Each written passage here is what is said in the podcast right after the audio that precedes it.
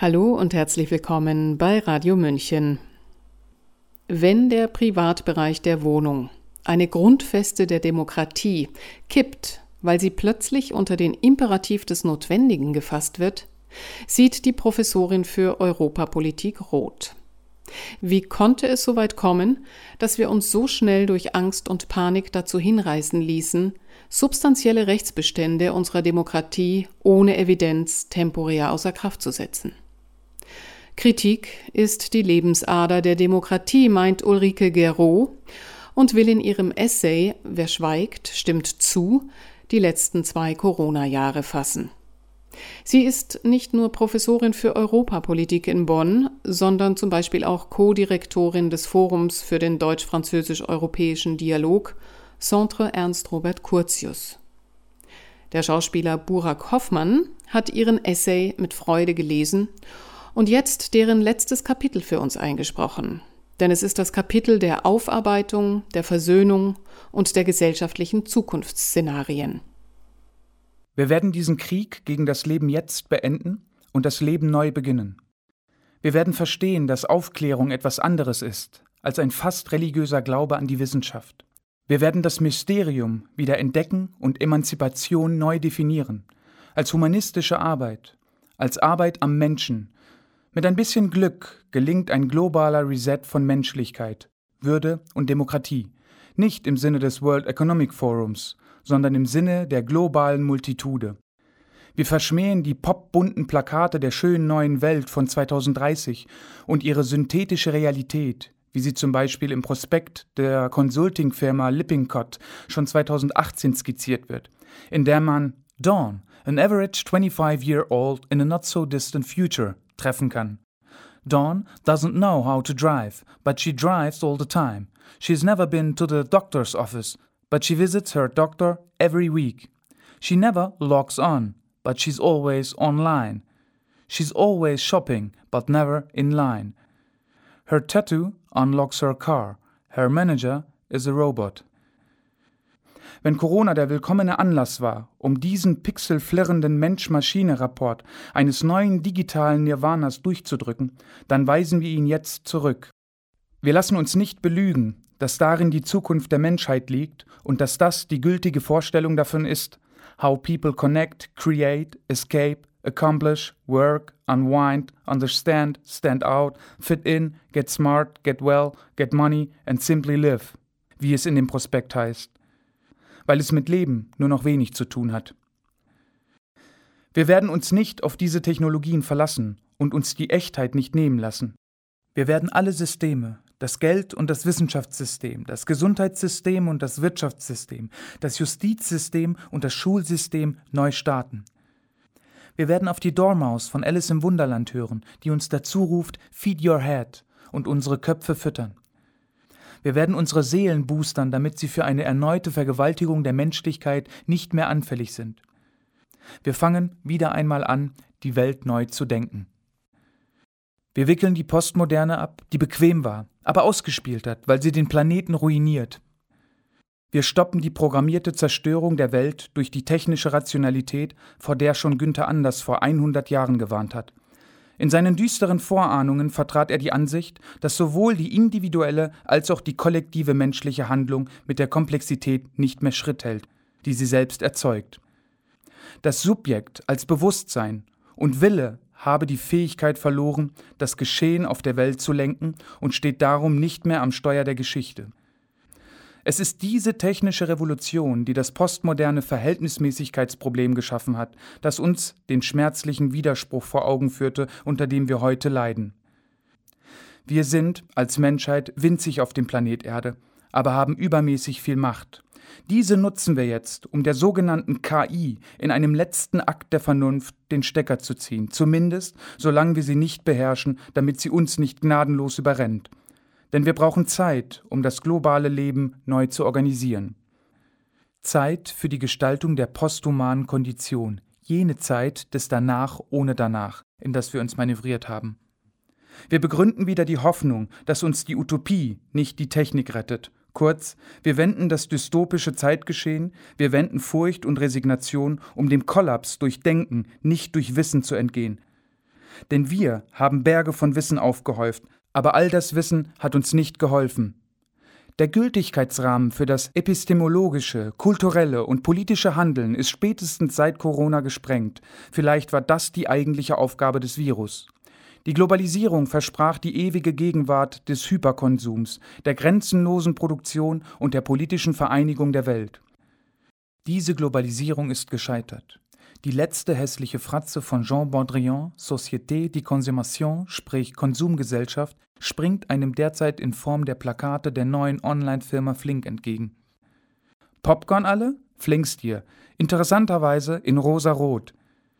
Die Verheißung des permanent mit Industriemüll gefüllten Magens, ein Völlegefühl, für das man nicht einmal mehr aufstehen muss das digitale Antrainieren von Impulsen, die keinen Bedürfnisaufschub mehr kennen, die doch einst das Ziel jeder guten Erziehung war, nämlich Selbstbeherrschung. Wir kehren diesen Scherbenhaufen zusammen und lassen den Fortschritt wieder in den Köpfen beginnen. Es war die Abwendung von den großen menschlichen Metaerzählungen, dem Christentum, dem Sozialismus oder dem Anarchismus. Es war die Abwendung von Hoffen, Träumen und Glauben, die uns in die augenblickliche Misere geführt hat und zwar trotz allen Wissens.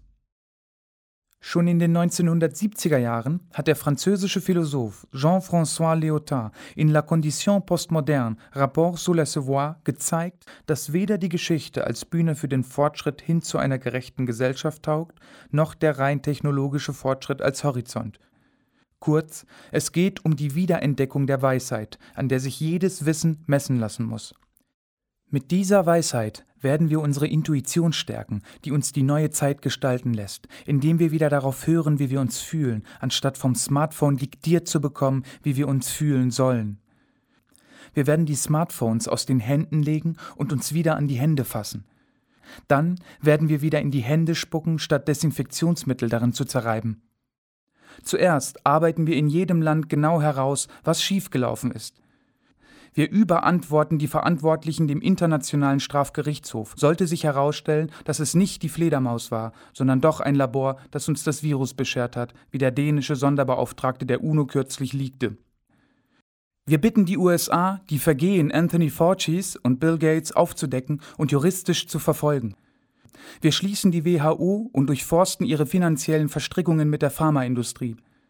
Wir lassen die fragwürdigen Verantwortlichen von Pfizer und Co. nicht entkommen, wie wir damals vor zehn Jahren die Banker haben entkommen lassen. Wir setzen einen parlamentarischen Untersuchungsausschuss ein.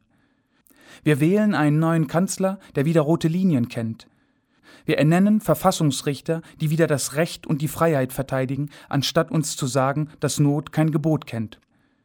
Wir entlassen alle Mitglieder des Ethikrates, die permanent Ethik und Politik verwechselt und sich dem biopolitischen System angebiedert haben, anstatt Menschlichkeit und Würde zu verteidigen. Wir verweigern ein zentrales Impfregister. Wir verzeihen den Intellektuellen, die uns durch Schweigen verraten haben, und das waren viele, und geben ihnen das Buch von Julian Bender, Der Verrat der Intellektuellen von 1927 zu lesen. Wir weisen sie darauf hin, dass es ihre Aufgabe gewesen wäre, die Banalität des Guten zu durchschauen und die Freiheit zu verteidigen. Wir machen die Krankenhäuser wieder zu Anstalten des öffentlichen Rechts, um das Gesundheitssystem dem Effizienz- und Kostendruck zu entziehen. Wir bezahlen unser Krankenhaus und Pflegepersonal wie Manager. Wir bringen die zum Schweigen, die uns sagen wollen, dass das nicht geht, denn wir haben in der Krise gelernt, dass alles geht, wenn man nur will. Wir sperren die Kinos wieder auf und zeigen den großartigen Film von Carmen Lossmann, Ökonomica, zusätzlich an allen Schulen, damit unsere Kinder, die wir gequält haben, sehen, dass nicht einmal die Direktoren der Zentralbank wissen, was Geld eigentlich ist. Wir lehren unsere Kinder, das Geldsystem in Frage zu stellen, anstatt ihm zu verfallen, und dass Geld genug da ist, um all die Schädigungen auszugleichen, die wir ihnen angetan haben. Wir hören auf, unseren Kindern fast täglich mit Stäbchen in der Nase herumzubohren und bringen ihnen stattdessen bei, an Feldblumen zu riechen.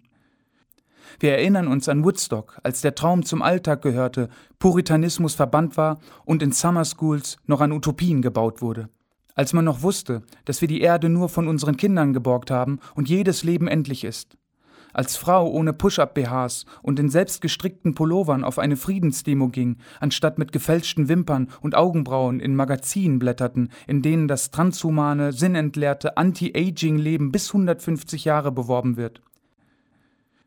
Wir lernen durch den großartigen Roman von José Saramago, Zeit ohne Tod, dass wenn wir den Tod abschaffen, die Mafia kommen muss, damit wir wieder sterben.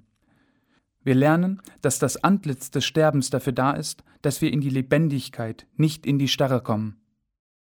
Wir stellen Herzensbildung gegen Bildung, Klugheit gegen Wissen, Sinn gegen Geld, Besitz gegen Eigentum und das große Eko-Homo wider den technischen Solutionismus. Wir lernen wieder, dass Freiheit ist, nichts zu wollen und nichts zu brauchen. Wir erzählen unseren Kindern wieder, dass Midas Gold nicht essen konnte, dass Thales das Geld aus seiner Olivenpresse der Allgemeinheit geschenkt hat und Diogenes in seiner Tonne glücklich war und dass auch Sterntaler schon wusste, dass wenn man alles gegeben hat, man meist alles geschenkt bekommt. Wir sperren nie wieder Spielplätze mit rot-weißen Absperrbändern zu, sondern freuen uns über glockenhelles Kinderlachen. Wir bauen Schulen, in denen die Kinder hüpfen, tanzen, springen, singen, malen, anstatt digital zu verblöden, in denen die Turnschuhe egal sind, die sie tragen. Wir holen das ganze Corona-Plastik von Stäbchen und Kanülen aus unseren Ozeanen, weil wir kurz vor Corona im Europäischen Parlament eine Direktive gegen Plastikmüll in Ozeanen auf den Weg gebracht hatten, die, kaum war die Tinte trocken, uns nicht mehr interessierte und wir Unmengen von Corona-Sondermüll produziert haben. Wir holen unsere Alten wieder aus dem Pflegeheim, beenden ihre Isolierung und bringen sie zurück in die Mitte der Gesellschaft. Wir lernen, Alter, Würde und Weisheit wieder zu respektieren, anstatt vegetative Pflege um den Erhalt eines ertragreichen Systems willen zu legitimieren, das uns erlaubt hat, die Alten ebenso unwürdig wegzusperren, wie die Pflegekräfte unwürdig zu bezahlen.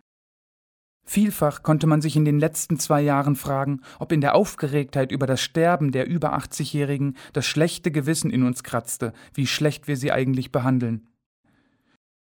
Und hätten es die Kirchen nicht verdient, dass wir aus ihnen austreten, wenn wir es nicht schon längst getan haben, denn sie haben kläglich versagt? Sie, die für den Glauben zuständig sind, waren auch der Angst vor der Endlichkeit erlegen, haben die Gotteshäuser in der schlimmsten Krise zugesperrt und sich dem Corona-Diktat gebeugt, so dass kein gemeinsamer Anruf einer letzten Instanz möglich war. Vielleicht lernen einige sogar wieder zu beten um dafür zu danken, dass wir, verglichen mit allen anderen historischen Epochen und Seuchen, quer durch die Geschichte so glimpflich davongekommen sind, und bitten um Verzeihung dafür, dass wir uns so angestellt haben. Und nein, wir bauen keine Denkmäler für die Corona-Toten, denn wir betrauern alle Toten der letzten zwei Jahre, die Suizidtoten und die Geflüchteten von Moria gleichermaßen. Wir belassen den Tod als das, was er ist, den letzten Gleichmacher der Menschheit, unabhängig von Krankheit, Alter, Geschlecht und Herkunft, der einzige, der keine Unterscheidung duldet. Und da wir jetzt das Prinzip der Lebensrettung gelernt haben, bemühen wir uns in Zukunft verstärkt, ja mit aller Kraft, diejenigen Leben zu retten, die man mit einem Rettungsboot im Mittelmeer aus den Fluten retten kann, anstatt sie mit Pushbacks von Frontex von den Küsten wieder wegzustoßen. Oder diejenigen im Sudan zum Beispiel, denen man mit einem Dollar pro Tag einen vollen Bauch bescheren kann, damit sie überleben. Wir versuchen kulturwissenschaftlich zu erfassen, was mit uns passiert ist, dass Lebensrettung eingeengt wurde auf das Überleben im Intensivbett, als ob nur das aufwendig und unter hohen Kosten gerettete Leben das wirklich gut gerettete Leben ist, weil es uns unsere eigene Potenz vorspiegelt. Wir rehabilitieren den Begriff des Querdenkers, denn ohne Querdenken kann keine Demokratie bestehen. Wir holen uns richtige Argumente in die politische Mitte zurück, unabhängig davon, wer sie äußert. Wir beenden den absurden Schmäh der Kontaktschuld und die Politik der Fingerzeige. Wir stellen sicher, dass die Populisten nicht die politischen Gewinner des autoritären Kapitalismus werden, in den wir geschlittert sind. Wir entbinden unsere Polizisten davon, die Einhaltung dummer und dümmster Regelungen zu überwachen, und wir entbinden sie davon, gegen friedliche Demonstranten vorzugehen und unbescholtene Bürgerinnen zu Delinquenten zu machen. Wir sprechen niemanden mehr die Vernunft ab. Wir beenden Polarisierung und Spaltung der Gesellschaft. Wir gehen zuhauf friedlich auf die Straße und zünden ein Licht an. Wir überlassen den Versicherungen die Regressforderungen, die da kommen werden, aber wir werden uns dagegen wehren, dass der Staat die Versicherungen raushaut, so wie er es vor zehn Jahren mit den Banken getan hat, denn wir haben aus der Bankenkrise gelernt. Wir gründen neue Zeitungen und Magazine, denn die, die wir haben, haben uns maßlos enttäuscht. Wir begründen unsere Universitäten neu und geben diesmal alles Geld den Geisteswissenschaften, damit die nächste Generation wieder Dialektik, Kritik und Denken lernt, anstatt nur Modelle und statistisches Handwerkzeug. Wir verweigern die digitale Welt von Xi Jinping oder Mark Zuckerberg, die Welt der QR-Codes, der Abschaffung des Bargelds oder der ID 2020. Wir werden nicht bei Aldous Huxley landen, weil er beschrieben hat, dass es in der schönen neuen Welt kein Leben mehr gibt. Und wir danken ihm dafür, denn das Buch hilft uns, jetzt die Kurve zu kriegen. Es ist eine dezentrale Welt, ein neues, organisches Gaia, Bruno Latour, ein Leben im weiblichen Fluss des Tao, das wir bauen. Wir weigern uns, aus der Intelligenz selbst und unabhängig vom Menschen eine produktive Kraft zu machen. Wir holen uns das Internet als neuen öffentlichen Raum zurück, der öffentlich finanziert und nicht mehr durch Werbung gesponsert wird und darum nur auf unsere niedersten Instinkte abstellt. Wir bauen ein umfassendes europäisches Schnellzugnetz und lassen die Flieger innerhalb Europas am Boden. Denn dass das geht, haben wir auch gelernt. Wir entgiften unsere Böden, lassen Masttiere frei, verbannen Zucker aus unseren Supermärkten und hören dadurch auf, Krankheiten zu produzieren, die Big Pharma dann heilen soll. Wir stellen Zeit gegen Karriere und lernen ein für allemal, dass der Kapitalismus letztlich auf der Ausnutzung unserer Eitelkeiten beruht, schön sein wollen, besser sein wollen, gefallen wollen und wir nur durch unsere Schwächen verführt werden. Also lernen wir mal stark zu sein und verändern dadurch das kapitalistische System. Kurz, wir kommen einfach wieder zur Vernunft. Wenn wir aufgeräumt haben, denken wir die Demokratie radikal neu und entwerfen eine postnationale, postkapitalistische und postpatriarchale Welt. Wir entwerfen öffentliche Räume, zu denen alle Zugang haben und niemand durch ein Barcode ausgesperrt wird. Wir erinnern uns daran, dass Europa und Freiheit untrennbar zusammengehören. Wir wehren uns gleichermaßen gegen Slums, Quarantäne und Flüchtlingslager. Wir lesen die universelle Erklärung der Menschenrechte neu und begreifen endlich, dass alle Menschen frei und gleich in Würde und an Rechten sind. Und wir fügen der Erklärung einen Satz hinzu, den wir in der UN-Charta verankern und in dem wir ein Recht auf analoges Leben mit gesellschaftlicher Teilhabe fordern, also ein Recht darauf, ohne Smartphone leben zu können. Wir erhalten unsere analogen Strukturen für den Fall, dass wir, wie bei der Atomkraft, in 100 Jahren nochmal aus einer Technik aussteigen müssen, die eher Verderben gebracht als in den Fortschritt geführt hat. Möge jetzt alles geschehen, damit die Kollateralschäden nicht zur größten Katastrophe der Menschheit im 21. Jahrhundert werden und zum Anbruch einer neuen Zeit, schlichtweg, weil wir für unser Schweigen bestraft werden. Sie hörten einen Ausschnitt aus Wer schweigt, stimmt zu. Ein Essay der Professorin für Europapolitik in Bonn, Ulrike Gero. Sprecher war der Schauspieler Burak Hoffmann. Mein Name ist Eva Schmidt und ich wünsche Ihnen einen angenehmen Tag und Abend. Ciao, Servus.